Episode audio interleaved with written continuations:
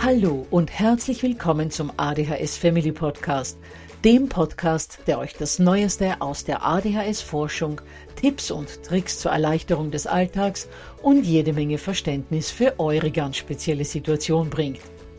Ich bin im Übrigen Anna und war auch einmal eine verzweifelte Mama von einem betroffenen Kind. Aber heute, viele Jahre und mehrere Fortbildungen später, bin ich Expertin für ADHS und eine sehr entspannte Mutter eines mittlerweile jungen erwachsenen Mannes, der trotz dieses Syndroms zu einem glücklichen und beruflich erfüllten jungen Mann herangewachsen ist. Ich möchte euch mit diesem Podcast genau dort zur Seite stehen, wo auch ich vor vielen Jahren Hilfe gebraucht hätte. Denn ich wünsche mir nichts mehr, als dass es euch auch gelingt, euer Kind in ein glückliches und erfolgreiches Erwachsenenleben zu begleiten. Bevor es aber mit der Episode losgeht, lasst mich noch auf zwei Dinge hinweisen. Punkt 1. Ich spreche in meinem Podcast immer nur von ADHS, weil das in der Fachwelt so üblich ist. Gemeint ist damit aber auch immer die verträumte Variante der ADS. Und Punkt 2. Die Werbungen, die im ADHS Family Podcast geschaltet werden, dienen der Finanzierung von Projekten, die der gesamten ADHS Community zugutekommen – denn sie werden für die Produktion von Erklärvideos für Kinder oder für das familiäre Umfeld, für die Informationsweitergabe an Pädagogen, Diagnostiker und Ärzte sowie für spezielle ADHS-Projekte herangezogen. Mehr Informationen dazu findet ihr am Beginn von Podcast 128 bzw. in dem YouTube-Video, zu dem ich in den Shownotes verlinke. Ja, ihr Lieben, in den vergangenen beiden Episoden ist es um die Frage gegangen, ob es gelingen kann, dass unsere von ADHS betroffenen Kinder Grenzen wahren, ohne dass wir als Eltern erzieherische Konsequenzen setzen. Zu dieser Frage hat uns Lea, Autorin und Mutter eines siebenjährigen Jungen mit hochgradiger ADHS, eine Vielzahl von Überlegungen und Erfahrungen mitgegeben. Unter anderem hat sie das Thema Selbststeuerungsfähigkeit erwähnt, denn die Fähigkeit, sich selbst steuern zu können, ist ja eine Voraussetzung dafür, dass erzieherische Konsequenzen überhaupt Sinn ergeben. Kann sich ein Kind nämlich noch nicht steuern, darf es für Fehlverhalten auch nicht zur Verantwortung gezogen werden. Das heißt, Konsequenzen sind dann natürlich ungeeignet. Und nicht nur, dass sie ungeeignet sind und keinen Sinn machen, sind sie für das Kind auch überaus schädlich, denn es fühlt sich natürlich ungerecht behandelt, da es weiß, es hätte das Fehlverhalten nicht verhindern können. Warum also eine Konsequenz? So hat sich natürlich im Gespräch mit Lea die Frage ergeben, wie man die Selbststeuerungsfähigkeit bei Kindern erhöhen kann. Was uns dann gleich zur nächsten Frage gebracht hat. Wie kann man eigentlich erkennen, ob ein Kind bewusst eine Regel gebrochen oder eine Grenze überschritten hat oder ob dem Kind dieses oder jenes schon wieder mal passiert ist. Das heißt, wie kann man unterscheiden, ob etwas ein Versehen oder Absicht war? Darüber und zum Thema Selbststeuerungsfähigkeit unterhalte ich mich heute mit Lea. Bevor wir aber mit dem Interview beginnen, lasst mich noch auf das PDF zu dieser Episode hinweisen, in dem ihr das Wichtigste nochmal nachlesen könnt und dass ihr euch unter www.adhshilfe.net slash lea3 herunterladen könnt. Ich verlinke dazu in den Show Notes. Gut, dann kann es losgehen. Starten wir mit dem Interview. Ja, herzlich willkommen, liebe Lea. Jetzt treffen wir einander ja schon wieder, weil wir beim letzten Interview draufgekommen sind, dass wahnsinnig viel zum Thema Konsequenzen setzen eigentlich mit dem Thema Selbststeuerung oder eigentlich nicht Selbststeuerung, sondern diesem Unvermögen, sich selbst steuern zu können, zu tun hat, vor allem im Kleinkindalter. Und da haben wir gesagt, würden wir gerne einiges äh, von unserer beider Erfahrung mit unseren Hörern teilen. Dankeschön, ich freue mich auch, wieder hier zu sein. Also es gibt Möglichkeiten, die Steuerungsfähigkeit zu fördern, ohne erzieherische Konsequenzen. Die erzieherischen Konsequenzen haben damit auch meiner Meinung nach noch gar nichts zu tun mit der Steuerungsfähigkeit, äh, jedenfalls noch nicht im Kleinkindalter. Was ganz wichtig ist im Kleinkindalter, ist, dass man die allgemeine Wachheit des Kindes fördert. Also ausgeglichener Schlafrhythmus, aber auch regelmäßige Nahrungsaufnahme, feste Strukturen, Zeitpläne, Vorbereitung von Aktivitäten, Sicherstellen einer 1 zu 1 Begleitung, einer ständigen engen Begleitung durch eine zugewandte Bezugsperson, ja, ein zugewandter Umgang, der dem Kind liebevoll immer wieder die Folgen seines Handelns klar macht und seine eigenen Gefühle spiegelt. Um die Steuerungsfähigkeit beim Kind zu erhöhen. Du hattest aufgezählt, genügend Schlaf. Was war das noch? Du hast das so schnell, hast uns das so schnell weitergegeben. Also ähm, ähm, genügend Schlaf, das ist wirklich wichtiger, als man glaubt. Es gibt auch Kinder, die dazu zum Beispiel relativ früh auch Melatonin brauchen, zum Beispiel. Also die nicht alleine ihren Körper so ruhig bekommen, dass sie einschlafen es ist wichtig, das nicht zu vernachlässigen. Und dazu ist es eben auch wichtig, dieses Grundwissen über ADHS zu haben, dass die Kinder nicht etwa zu viel Energie haben, sondern sie haben zu wenig. Es erscheint so, als wären die Kinder wacher als andere, sie sind aber nicht wacher. In Wirklichkeit haben sie zu wenig, ich nenne das meinem Sohn gegenüber Wachheitsstoff, aber äh, sie haben quasi zu wenig allgemeine Aufmerksamkeit und dadurch müssen sie sich ständig selber wach machen. Je besser ich das sicherstelle, dass das Kind wach ist, desto optimaler ist seine Steuerungsfähigkeit. Reicht bei vielen trotzdem nicht, sage ich gleich dazu. Bei meinem Sohn zum Beispiel hat es nicht ausgereicht. Aber andersrum war ganz, ganz deutlich, dass sein Verhalten noch viel, viel schwieriger wird und dass er viel, viel unruhiger wird, wenn er zum Beispiel übermüdet ist, wenn er krank ist, wenn er in der Nacht eine Stunde zu wenig geschlafen hat. Ähm, Deswegen bist du so, ähm, ist, ist eine deiner Empfehlungen, auf einen wirklich guten Schlaf-Wach-Rhythmus zu achten und dass das Kind ausreichend Schlaf bekommt. Und auch, dass es am Tag Pausen hat genügend, dass man eine Tagesstruktur einführt, wo feste Pausen drin sind, und auch wenn das Kind in Übererregung gerät, dass man versucht, es runterzuholen, damit es durchatmen kann. Das, äh, okay. äh, oder vielleicht was essen. Also ich sage immer, jeder aktivierende Reiz ist gut. Also, also andersherum. Also Essen wäre ja aktivierend. Genau. Und mhm. andersrum, als man denkt, was einem so für Vorurteile begegnen, äh, weiß man ja als Elternteil, dass zum Beispiel häufig andere Eltern oder so aus Spaß sagen, hat dein Kind gerade Cola getrunken? Ach ja, er hat wohl zu viel Süßigkeiten gegessen. Muss man sagen, als Eltern von ADHS-Kindern, Cola macht häufig die Kinder ruhiger also es kann sein, dass man hier einfach andere Strategien manchmal braucht, als man es bräuchte, wäre das Kind neurotypisch. Also hätte es kein ADHS. Äh, zum Teil äh, helfen ja Kindern, die übermüdet sind oder die ein bisschen durchgedreht sind, wenn sie jetzt kein ADHS haben, helfen zum Beispiel Entspannungsübungen manchmal oder Reizentzug, in, äh, dass sie sich hinlegen, dass man sie quasi ihnen hilft, zur Ruhe zu finden. Das ist bei ADHS-Kindern häufig umgekehrt, so dass man aktivierende Reize setzen muss. Eiswürfel lutschen zum Beispiel ist sehr aktivierend, ist auch äh, für die äh, Wahrnehmung, dadurch, dass es den Mund betrifft, sehr gut für die eigene Körperwahrnehmung. Ein Eis zu geben oder Kaugummi zu geben für den Mund, alles, was mit dem Mund rumfummeln ist, da kann man ein bisschen fördern. Da kann das Kind zum Beispiel dann zum Teil besser zuhören, wenn man also jetzt einen Streit nachbesprechen will oder so und man möchte, dass das Kind aufmerksamer wird, dann bietet sich sowas an. Genauso wie große Bewegungen in der Hängematte und dabei vielleicht seine Hausaufgaben machen, falls sich das vereinbaren lässt. Alles, was aktivierend ist, ohne dass es hektisch ist, ist gut. Ja? Ich habe äh, auch oft das Gefühl, dass es nicht nur um diese Aktivierung geht, sondern dass Dinge wie zum Beispiel Kaugummi kauen oder in einer Hängematte schaukeln, den Fokus eher auf, weißt du, man hat dann oft so das Gefühl, die Kinder oder die Gedanken lassen sich eher dann entlang dieser Schiene leiten.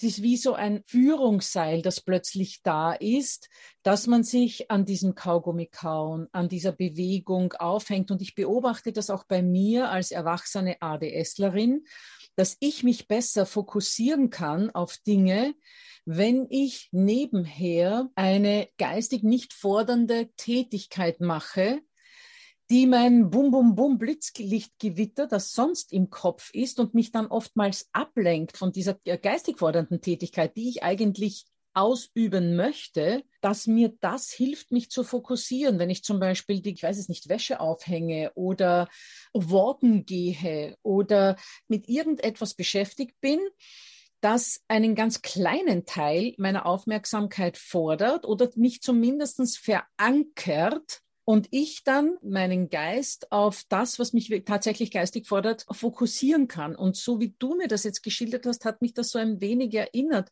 bei den Kindern, wenn sie zum Beispiel Kaugummi kauen, dass irgendwie ihre ganze zusätzliche Energie und ihr Durcheinander im Kopf in diese Kaubewegung hineingeleitet wird und dann die Leitung offen ist für das, was du eigentlich zu sagen hättest. Genau, also man kann, äh, man kann es ja so äh, sagen, dass ADHS-Kinder durch diese veränderte Aufmerksamkeitssteuerung sehr reizoffen sind.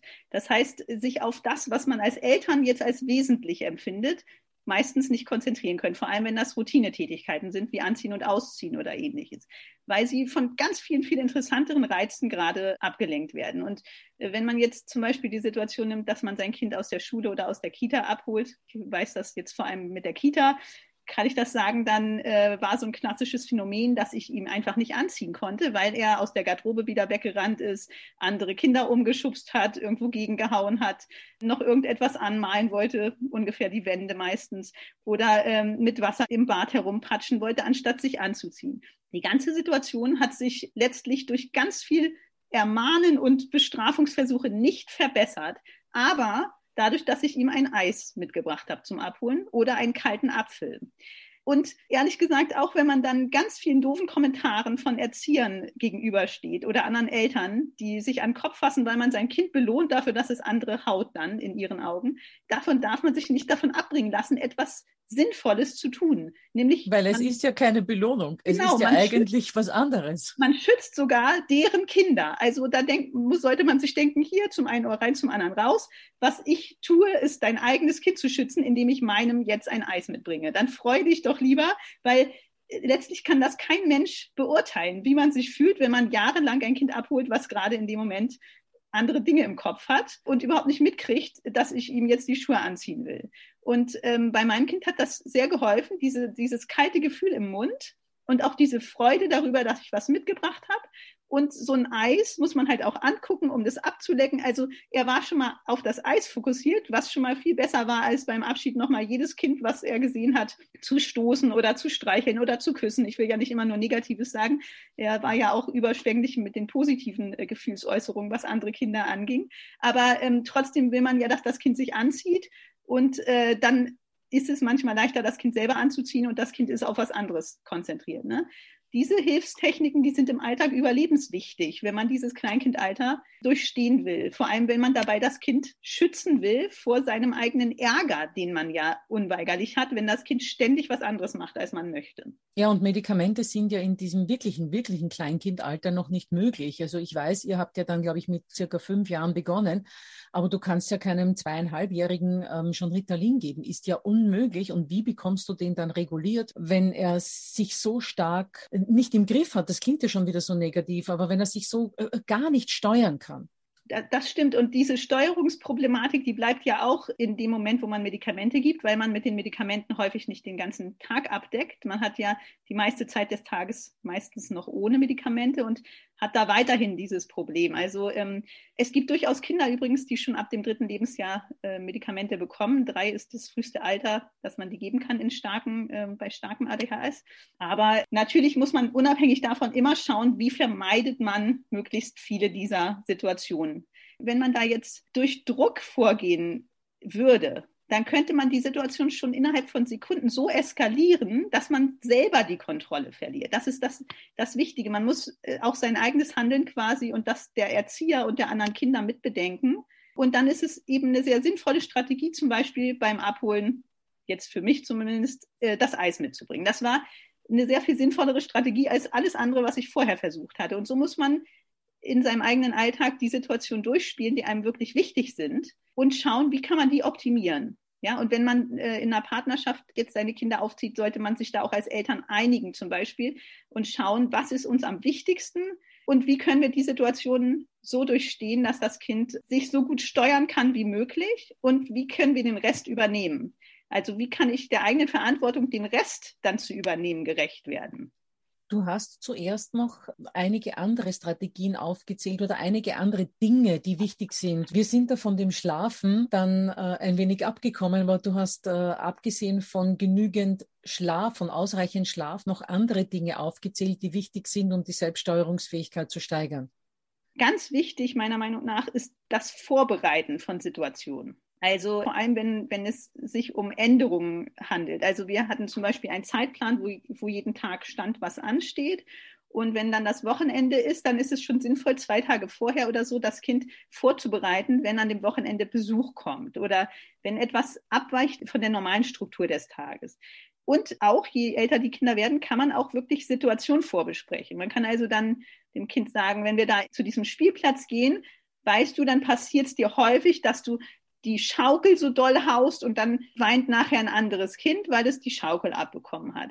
Und wenn man das vorher dann schon macht und das Kind darauf hinweist, dass das passieren kann, und wenn man dann vielleicht auch noch ein Codewort ausmacht oder eine Handgeste und sagt, wenn ich das mache, dann versuch dich zu erinnern, geh von der Schaukel weg, mach was anderes. Und wenn man dann, wenn wir dann wirklich auf dem Spielplatz sind, dann das Kind im Auge behält und sobald es sich der Schaukel nähert, das Kind daran erinnert, dann hat man eine relativ gute Aussicht, dass die Steuerungsfähigkeit in dem Moment, wo das Kind sich noch steuern kann, so gut ist, dass es sich dann vorab stoppt. Aber da hast du jetzt zwei Dinge gesagt. Erstens mal, dass man es rechtzeitig in der Phase, wo sich das Kind noch steuern kann.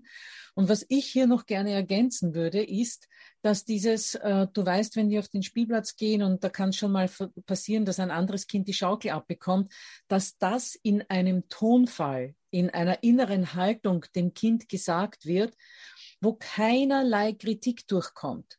Also nicht, du weißt doch eh, jedes Mal, wenn wir dort sind, bam, kriegt ein anderes Kind wegen dir die Schaukel ab, sondern du weißt, es kann passieren. Ich weiß schon, das ist nicht absichtlich, aber versuchen wir uns da diesmal wirklich super drauf zu konzentrieren. Vielleicht auch ein Wir, dass das Kind weiß, ihr seid oder wir, Mama und ich, wir sind ein Team. Also auf alle Fälle, dass das Kind nicht in irgendeiner Weise schon bei dieser Vorbereitung Kritik spürt an seinem Verhalten.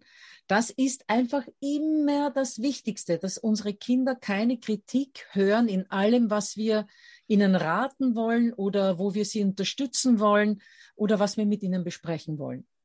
Ja, genau. Am allerbesten ist das, wenn das Kind das quasi vorher und nachher wirklich versteht. Also wenn ähm, das Kind auch versteht, dass ich dieselbe Zielrichtung habe wie das Kind selber. Wenn wir uns überlegen, was die Gründe für grenzüberschreitendes Verhalten sind, im Kleinkindalter, aber auch häufig im späteren Grund, im, im Grundschulalter, dann ist es eines ganz häufig nicht, was aber alle Menschen in der Umgebung immer denken. Es ist ganz häufig kein Grenzentesten. Es ist ganz häufig kein bewusstes, ich stelle meinen Willen gegen die Willen der Eltern. Also das, was wir als Trotzphase oder Autonomiephase im Kleinkindalter kennen, das lässt sich dem Anschein nach verwechseln mit einem ADHS-Verhalten. Es ist aber nicht das Gleiche. Es ist wichtig, dass man das versteht, weil je nachdem muss man unterschiedlich reagieren. Ein Kind, was sein Verhalten nicht ändern kann, auch wenn es das will, das darf ich nicht genauso behandeln wie ein Kind, was sein Verhalten ändern könnte, aber nicht will. Wenn ein Kind mich anguckt und die Nudeln nimmt und die mir an den Kopf wirft und dabei lacht, weil es in einer Autonomiephase ist. Dann hat es durchaus seine Berechtigung zu sagen, sag mal, was machst du da? Das finde ich richtig doof. Oder das Kind wirklich an einen anderen Tisch zu setzen. Wenn ein Kind aber gar nicht mitkriegt, dass es mit Essen wirft, in Übererregung die Nudeln in die Luft schmeißt und die fällt mir auf die Brille, dann darf ich das nicht machen. Du meinst also, hier ist für dich der Unterschied zwischen, das Kind hat dir bewusst die Nudel an den Kopf geworfen und du sagst, okay, das hat jetzt die Konsequenz, dass du die Nudel aufhebst dass du also einen Unterschied machst zwischen dem sehr bewussten Nudelwerfen und diesem zweiten Beispiel, wo das Kind einfach in, seinem, in seiner überschäumenden Energie die Nudel durch die Luft geschleudert hat. Dich hat es zufällig getroffen und du dann das Kind dafür nicht zur Verantwortung ziehen würdest. Genau. Also in einem, in einem einen Fall muss ich den Willen des Kindes quasi anerkennen und mich dazu verhalten. Wenn das Kind nämlich bewusst seinen Willen gegen den der Eltern setzt, mit Absicht Quatsch macht sozusagen. Und in dem anderen Fall darf ich keine Absicht unterstellen, sondern muss mir immer denken, das ist dem Kind passiert. Und das Schwierige ist, dass das bei äh, genau gleich aussehen kann. Es kann also so aussehen, dass mein Kind auf den Spielplatz kommt, sich das Spielzeug von einem anderen Kind nimmt und es kurz danach einem dritten Kind an den Kopf pfeffert. So, jetzt sieht das für die ganze Umgebung so aus, als würde mein Kind mit Absicht das Spielzeug weggenommen haben und einem anderen Kind mit Absicht aus Aggressivität oder weil es das Kind doof findet, auf den Kopf gehauen haben. Und jetzt ist es wichtig, dass ich erstmal erkenne, was passiert ist und das dann irgendwie der Umgebung mitteile, damit mein Kind nicht für etwas bestraft wird, was es gar nicht steuern kann. Und Wenn du jetzt davon ausgehst, dass es wirklich unabsichtlich passiert ist. Ja, und man kann, es gibt bestimmte Hinweise, wie man sich das erschließen kann. Die wollte ich kurz sagen, weil das so wichtig ist, ja. Es gibt bestimmte Merkmale, woran ich das erkenne, ob das Kind jetzt willentlich handelt oder ob es ihm passiert. Und das ist äh, zum einen der Blick, also die Blickrichtung und ob das Kind auf die Handlung, die das macht, gerade konzentriert ist oder nicht. Ob es also einen Anlass gibt, zum Beispiel auch. Also äh, sehe ich, das Kind mit dem anderen davor gestritten hat oder dass es auf das wütend ist und dass es zielgerichtet auf seine Hand guckt, den Gegenstand nimmt, in das Gesicht des anderen Kind guckt und dann die Sache danach schleudert. Dann sehe ich, das Kind handelt quasi mit Plan. Was man häufig bei ADHS-Kindern halt feststellt, ist, dass sie quasi drauf losrempeln. Das heißt, das Kind wird losgelassen auf dem Spielplatz, rast durch die Gegend, fegt dabei zwei Kinder aus dem Weg, schmeißt das Spielzeug durch die Gegend, weil es so gerne damit spielen wollte gerade und danach das schon wieder vergessen hat. Und dann weint ein anderes Kind. Und in dem Fall sieht es genau gleich aus, aber es passiert dem Kind einfach. Es kann diese Übererregung gerade nicht regulieren. Da muss ich das Kind aus der Situation nehmen, darf es aber nicht verantwortlich machen. Ich muss durchaus sagen, guck mal, die Folge deiner Handlung ist, dass das andere Kind weint. Was können wir denn jetzt machen? Ne? Aber ich darf nicht jetzt unterstellen, der hat das mit Absicht gemacht. Das ist ganz wichtig. Und woran man das noch häufig unterscheiden kann, ist, ob das Kind im Nachhinein sein Verhalten erklären kann, wenn die Kinder älter sind. Ganz typisch für Kinder, die impulsiv etwas machen, denen etwas passiert ist, dass sie nachher nicht Fragen nach dem Warum beantworten können. Dass es ihnen auch häufig schon peinlich ist, über die Situation danach zu sprechen. Sie können das nicht erklären, sie können sich schon häufig nicht entschuldigen bei dem anderen Kind, weil es ihnen so peinlich ist. Sie wollen vielleicht da gar nicht mehr hingehen, damit es ihnen nicht nochmal passiert. Äh, sie können auch Fra mit Fragen gar nichts anfangen. Warum wolltest du mich schon wieder ärgern oder sowas? Weil äh, sie diesen Willen gar nicht merken. Aber Kinder, die wirklich in der Autonomiephase sind, das tritt üblicherweise ja in einer Phase im Kleinkindalter auf, die man als Trotz- oder Autonomiephase äh, so kennt, da ist es häufig anders. Da weiß das Kind danach häufig ganz genau, was es wollte. Ich wollte aber die andere Jacke anziehen. Ich wollte nicht die Jacke, die du wolltest, sondern ich wollte mit Kleid raus, obwohl es draußen kalt ist. Und wenn man, wenn man danach mit dem Kind drüber redet, kann es passieren, dass es wieder anfängt zu weinen. Ach, ich wollte aber meine Jacke. Dass es auch nochmal testet, ob es am nächsten Tag nicht auch mit dem Kleid oder mit seiner Jacke, die, die das Kind wollte, rausgehen darf. Also man hat hier äh, die Fokussierung auf dem anderen Willen. Das Kind testet seinen eigenen Willen gegen den der Eltern. Und zu dieser Steuerung, zu dieser Handlungssteuerung und Vorausschau, die das voraussetzt, sind Kinder mit ADHS häufig gar nicht in der Lage weil sie sich vorher gar nicht überlegen, was sie machen. Also wenn man die genauen Situationen, die zu einem Streit führen oder zu einem Konflikt zwischen Kindern oder zu dieser Eskalation auf dem Spielplatz oder auch im Stuhlkreis, wenn man die ganz genau beobachtet, dann kann man häufig, zumindest im Kleinkindalter, noch erkennen, ob äh, es ein bewusstes Handeln ist, ein bewusstes Provozieren oder Ärgern aus Wut, aus Aggression oder aus äh, einem anderen Willen oder ob das unreguliertes Verhalten ist, was dem Kind passiert. Das heißt, wir müssten eigentlich als Erwachsene immer sehr aufmerksam sein. Wie verhalten sich unsere Kinder? Wie gucken sie drein? Welchem Blick folgt welche Handlung? Wie war genau die Situation? Nur dann können wir entscheiden, aus welchen Beweggründen ist was passiert und welche Reaktion unsererseits sollte darauf folgen. Genau, und natürlich kann man das nicht in 100 Prozent aller Fälle. Ne? Ganz häufig merken wir die Situation erst, nachdem der Schaden schon eingetreten ist. Und da würde ich immer raten dazu, wenn man es nicht weiß, im Zweifel ist es dem Kind passiert. Im Ganz Zweifel genau. ist es passiert. Und das ist auch deshalb wichtig, weil sich bei vielen Kindern im Laufe der Jahre eine Störung im Sozialverhalten entwickelt. Dadurch, dass sie in diese Rolle des Störenfrieds so reinwachsen. Bei vielen Kindern gibt es dann spätestens so ab dem Schulalter das Phänomen, dass ihnen etwas passiert aus Regulationsschwäche, wie dass sie ein Kind anrempeln und dass sie dann schon antizipieren, dass sie dafür jetzt gleich Ärger kriegen.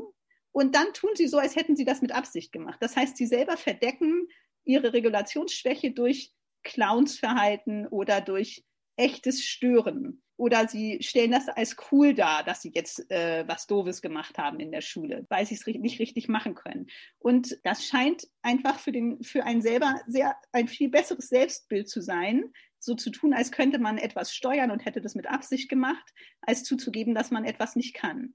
Und deshalb ist das Kleinkindalter so wichtig. Deshalb ist es so wichtig, dass ich im Zweifel zugunsten meines Kindes entscheide und nicht gegen das Kind dass ich es immer versuche, so zu interpretieren, dass ich dem Kind nicht Unrecht tue. Wenn das Kind wirklich bewusst gestört hat, wird es das sagen. Spätestens, wenn ich dann sage, Mensch, jetzt ist es dir aber passiert, dass äh, schon wieder mich Ball getroffen hat. Wenn das Kind wirklich mich treffen wollte, wird es sagen, Mama, ich hab's dir, ich wollte dich treffen, weil ich finde dich gerade so doof.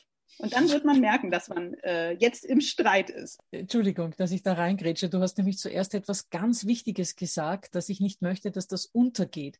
Du hast gesagt, dass Kindern mit ADHS häufig etwas passiert und aus dieser Scham heraus, dass sie schon wieder nicht geschafft haben, sich so zu verhalten, wie sie sich eigentlich verhalten hätten sollen, tun sie dann so, als hätten sie das absichtlich getan um nicht als jemand darzustellen, der keine Kontrolle über sich hat. Es ist anscheinend für das Kind noch eher zu ertragen, als der Unerzogene dazustehen, als, als derjenige dazustehen, dem schon wieder mal was passiert ist, Ganz genau. Genau so ist es. Und das muss man spätestens, wenn das Kind selber anfängt zu reflektieren, auch berücksichtigen, wenn Situationen in der Öffentlichkeit auftreten. Aber bei meinem Kind ist es zum Beispiel so, dass der mittlerweile das als extrem unangenehm empfindet, wenn ich ihn in der Öffentlichkeit koreguliere. Ich du meinst, wenn du in der Öffentlichkeit ihm hilfst, sich zu steuern? Genau, so dass ich das häufig nur noch durchs Nachbesprechen und Vorbesprechen von Situationen hinbekomme oder durch, wir haben noch ein System der Handgesten.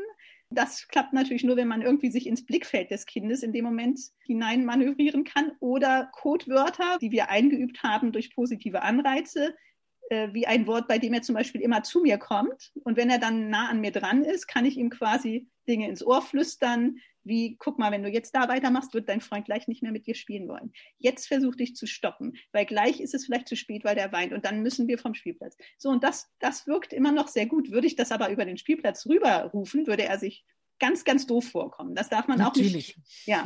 Und diese Erfahrung ist auch für einen selber ganz nützlich, weil man dann erst unterscheiden kann, was macht das Kind eigentlich willentlich? Was kann es eigentlich steuern und was passiert ihm? Weil Häufig erkennt man das bei den Kindern mit ADHS nicht im Kleinkindalter, weil das Unvermögen überdeckt wird durch das Kind selber mit diesem Lachen. Es sieht nach außen aus, als wäre etwas Absicht, obwohl es keine Absicht ist. Und das ist uns so richtig wirklich erst in der Eindosierung mit Methylphenidat aufgefallen. Das heißt, wenn einfach irgendetwas äh, stattfindet, das so nicht stattfinden hätte sollen, sie dann merken, ups, und dann wird gelacht. Und das wird dann in meiner Erfahrung, so wie du das jetzt auch schilderst, sehr oft wahrgenommen als ähm, hat es absichtlich gemacht oder hat sich einfach nicht am Riemen gerissen und denkt sich jetzt, hey, ist mir doch egal. Ich nehme das immer wahr als, mir ist das jetzt so peinlich, ich brauche jetzt irgendeine Methode, dass ich das ähm, ein bisschen übermale mit meinem Lächeln. In Wahrheit würde ich am liebsten im Boden versinken. Ja, so ist es tatsächlich häufig. Dem würde ich zustimmen. Es gibt aber noch etwas, was bei unserem Sohn zum Beispiel noch extremer aufgefallen ist. Und äh, das war, ist das Lachen, während er zum Beispiel anderen Kindern wehtut. Und das wirkt auf die Umgebung äh, so wirklich unheimlich. Das wirkt so wie, wie sadistisch, auch wenn das in dem Alter natürlich völliger Blödsinn ist. Ja, aber es wirkt so, als hätte das Kind Freude daran, die Erwachsenen zu ärgern oder andere Kinder zu verletzen. Und das kommt dadurch zustande, dass für Kinder mit dieser starken Hyperaktivität diese Übererregung, in die sie geraten. Und das kann auch positive Übererregung sein. Das muss, äh, das ist nicht unbedingt, dass das Kind jetzt ärgerlich oder wütend ist, sondern ich denke, viele Eltern werden verstehen, was ich mit Übererregung meine. Ein Zustand, in dem das Kind hin und her rast wie aufgezogen, keinen Blickkontakt hält, seine Handlung ständig abbricht, dabei laut gackert zum Beispiel. Sachen durch die Gegend äh, fliegen, weil das Kind daran Spaß hat. Dieser Zustand ist für die Kinder tatsächlich positiv. Mein, mein Sohn kann das auch mittlerweile selber reflektieren und auch sagen. Er sagt zum Beispiel, das macht mir Spaß. Es macht mir Spaß äh, zu treten. Er sagt aber nicht, es macht ihm Spaß, anderen weh zu tun, sondern es macht ihm Spaß zu treten, dieses Gefühl im Bein irgendwo gegenzuhauen. Wie im Rausch muss sich das für ihn anfühlen, diese Übererregung. Und in diesem Zustand sind einem die Bedürfnisse der anderen quasi egal, weil man die gar nicht wahrnimmt. Und so war das bei meinem Sohn in der Kita häufig, dass es eine Situation gab, wo alle sich gefreut haben, zum Beispiel ein Tanzen. Es gab Musik, alle Kinder haben getanzt, er hat mit einem anderen Kind getanzt und plötzlich geriet er in dieses Gackern, in diese Übererregung und hat sein Gegenüber auf den Kopf gehauen oder geschubst. Und das andere Kind weinte und er gackerte weiter und schmiss noch ein anderes Kind um, weil er überhaupt nicht mitbekommen hat, was um ihn herum passiert. Also dieses, was du meinst, dieses Lachen nach der Verletzung, nach der Störung, nach der Grenzverletzung. Das, das ist ja dann was ganz anderes, genau. Ja, ja das genau. ist häufig dieses, das Kind hat schon registriert, es hat was falsch gemacht, jetzt lächelt es aus Unsicherheit oder, oder auch, ähm, wenn Kinder schon ein gestörtes Sozialverhalten haben, ist es auch tatsächlich so, dass sie manchmal dann danach die Handlung bewusst wiederholen. Also, ja. dass sie erstmal ähm, aus Versehen jemand anrempeln, das Kind fällt hin, das Kind sieht den Blick der Erzieherin, der so mahnend ist, oder es denkt, es wird jetzt angemeckert und dann macht es das gleich nochmal. Äh, und das ist dann tatsächlich so ein bisschen dieses Autonomieverhalten oder das bewusste Provozieren. Aber der erste Ursprung ist eben, dass dem Kind etwas passiert ist. Genau, das, richtig. Und dieses Autonomieverhalten, das du jetzt ansprichst, ist so quasi, ich lasse mich von dir nicht maßregeln, nicht mal mit einem genau. Blick, ich mache es jetzt nochmal. Ja, und äh, das muss man unbedingt trennen, auch in der Einschätzung der Lage. Diese erste Problematik, dass es dem Kind passiert aufgrund seines ADHS. Und dann dieses zweite, was es bewusst steuern kann, was man dem Kind auch langfristig abtrainieren kann. Ja, Lea, wahnsinnig spannend. Also all das, was du uns heute zur Selbststeuerungsfähigkeit gesagt hast, wird viele Eltern zum Denken anregen. Und ich bedanke mich, dass du wieder im ADHS Family Podcast warst. Danke auch, Anna. Ja, ihr Lieben, für mich war das wieder ein überaus spannendes Interview mit Lea. Und nächste Woche werden wir sie dann nochmals im ADHS Family Podcast zu Gast haben. Und sie wird uns über ihre Zweifel, dass es ADHS überhaupt gibt, bis hin zu ihrer Ablehnung Medikamenten gegenüber berichten und wird uns auch erzählen, wie dann alles ganz anders gekommen ist dann lasst mich euch nochmals an das PDF zur Folge unter www.adhshilfe.net slash lea3 erinnern und auch an Podcast 14, wo anhand des Beispiels von Abmachungen zum Thema Silvesterkracher dargestellt wird, wie man beim Regelvereinbaren vorgehen sollte, damit das mit dem Einhalten der Regeln dann auch klappt. Das heißt, wenn ich auf den Kalender blicke, sehe ich, dass das die letzte Folge in diesem Jahr war, und deshalb wünsche ich euch einen guten Rutsch rüber ins Jahr 2022 und freue mich gemeinsam mit euch auf 52 weitere Episoden im kommenden Jahr.